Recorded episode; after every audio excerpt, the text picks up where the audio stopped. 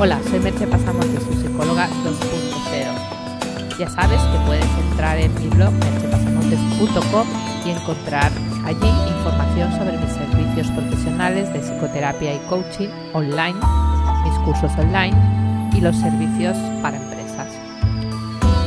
El podcast de hoy lleva por título 10 claves para vivir en el mundo post-COVID. Debido a la pandemia del coronavirus, en, unas pocas semanas hemos entrado en un nuevo mundo, en un mundo post-COVID, un mundo en el que aún no sabemos cómo vamos a vivir en él. Es por eso importante que busquemos claves para transitar este cambio. No es la primera vez que vivimos en un mundo en crisis en estos últimos años. En septiembre del 2008, cuando sucedió la caída de Lehman Brothers, vimos cómo todo empezó a desmoronarse ahí ya vivimos una gran crisis. Y ahora, en el 2020, con la pandemia del COVID-19, vamos a asistir a una nueva crisis, además de sanitaria, económica y social, que ya está asomando la cabeza y mostrando sus primeras consecuencias. Depende de a qué economistas leas, esta crisis recesión puede durar desde uno a dos años. Los más optimistas hablan de esto y los más pesimistas lo alargan cinco o seis. Esperemos que tengan razón los optimistas, pero en cualquier caso la economía no es una ciencia exacta, por lo que estamos ante un futuro incierto, ante este mundo post-COVID. Yuval Noah Harari es un historiador y pensador que nos da algunas claves de qué nos podemos encontrar tras el paso del coronavirus.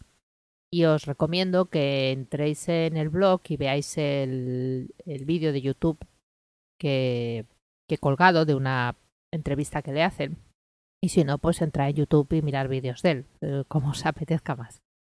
El caso es que la era industrial, que empezó con la revolución industrial, está casi extinguida.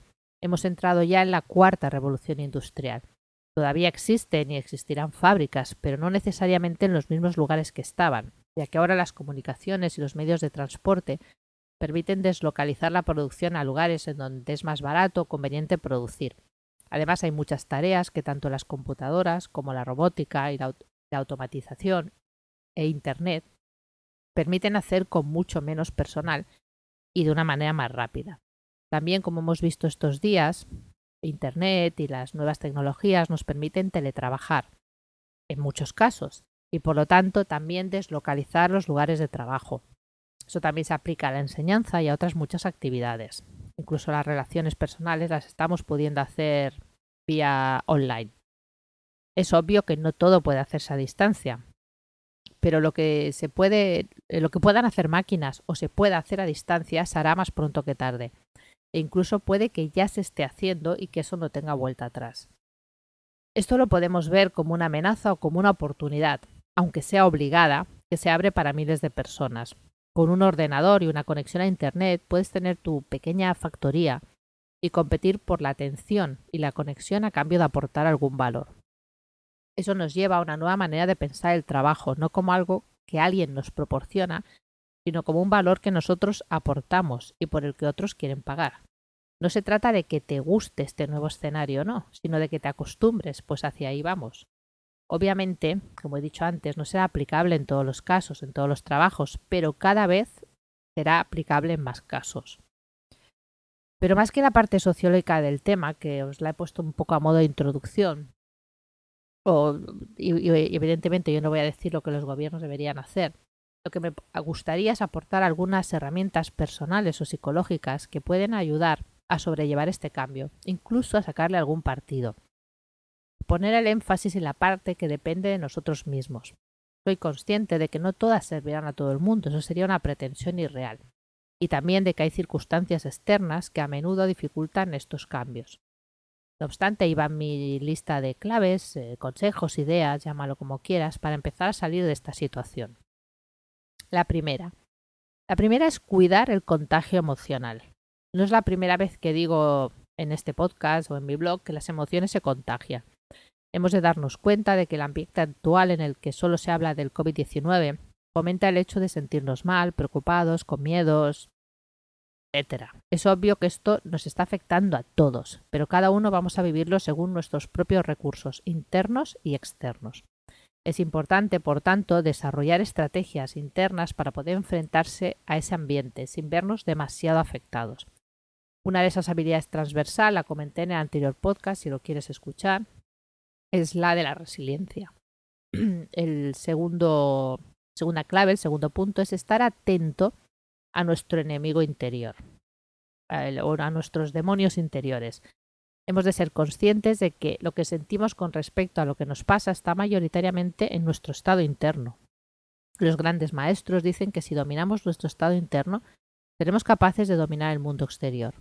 No aspiro a una meta tan elevada, pero sí que es posible observar nuestro diálogo interior y ver cómo ese diálogo nos anima o nos hunde en cada momento. Observar qué nos contamos a nosotros mismos, cuáles son nuestras creencias limitadoras. Trabajar con todo ello puede ser una de nuestras mejores inversiones. El tercer punto, la tercera clave, es que has de hacerte más responsable de lo que te sucede. Está claro que ni tú ni nadie es culpable de que haya venido este virus y del impacto que ha tenido, y que se necesitarán ayudas para salir de esto. Pero aún así tendrás que tomar responsabilidad y acción para salir. Los cambios que van a venir y los que vas a tener que realizar para adaptarte a esos cambios solo los puedes hacer tú. La cuarta clave es ampliar el propio mapa mental.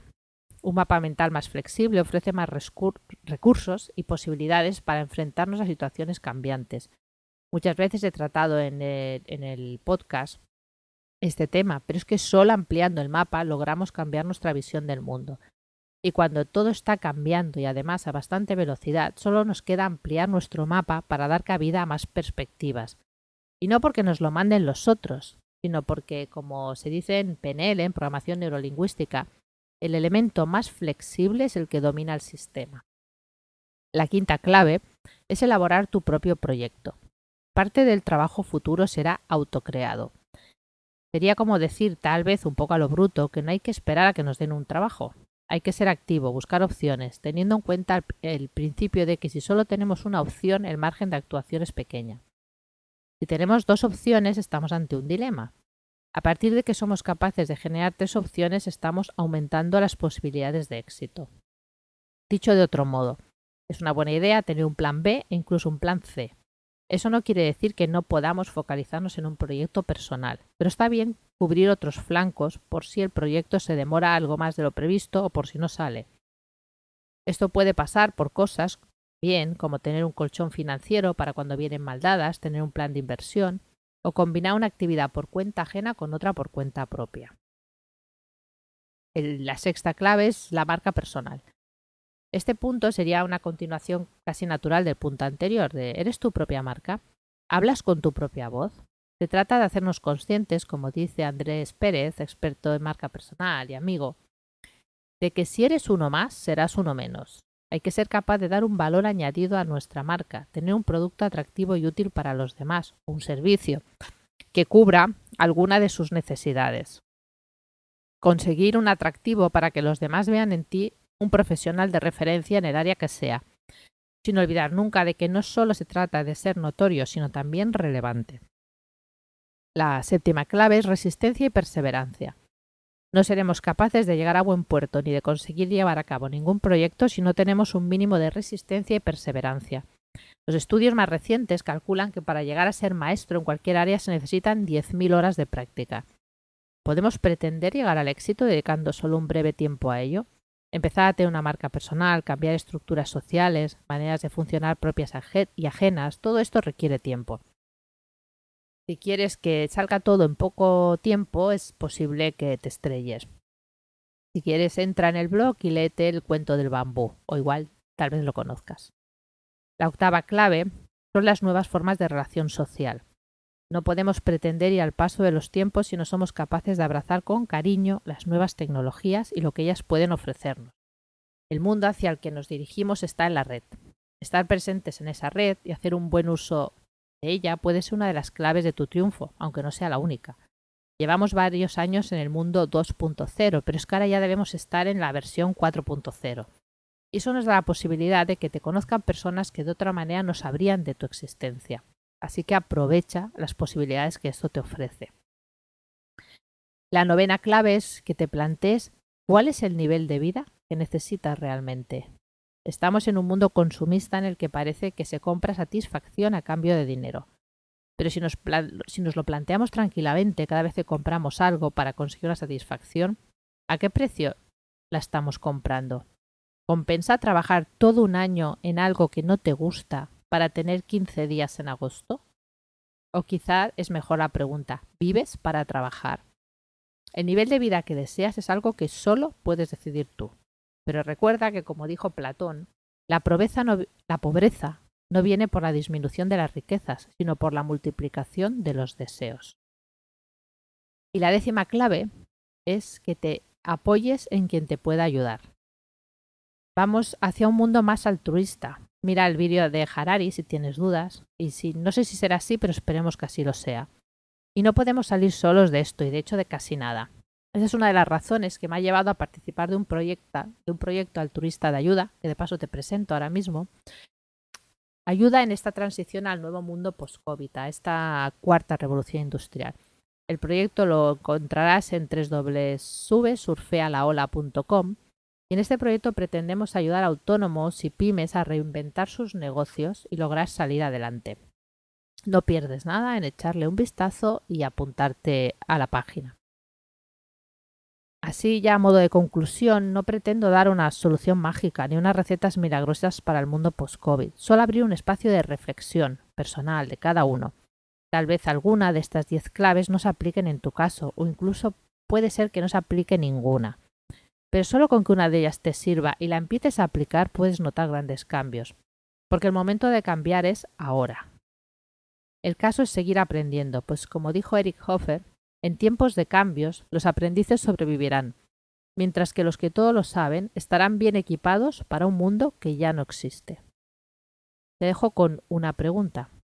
¿Crees que puedes aplicar alguna de estas 10 claves? Hasta aquí el podcast de hoy. Puedes encontrar más información sobre lo hablado en el podcast, los links que te he comentado entrando en mercepasamontes.com y también allí encontrarás información sobre mis servicios profesionales. Mucho ánimo que esto también pasará. Nos escuchamos pronto. Bye bye.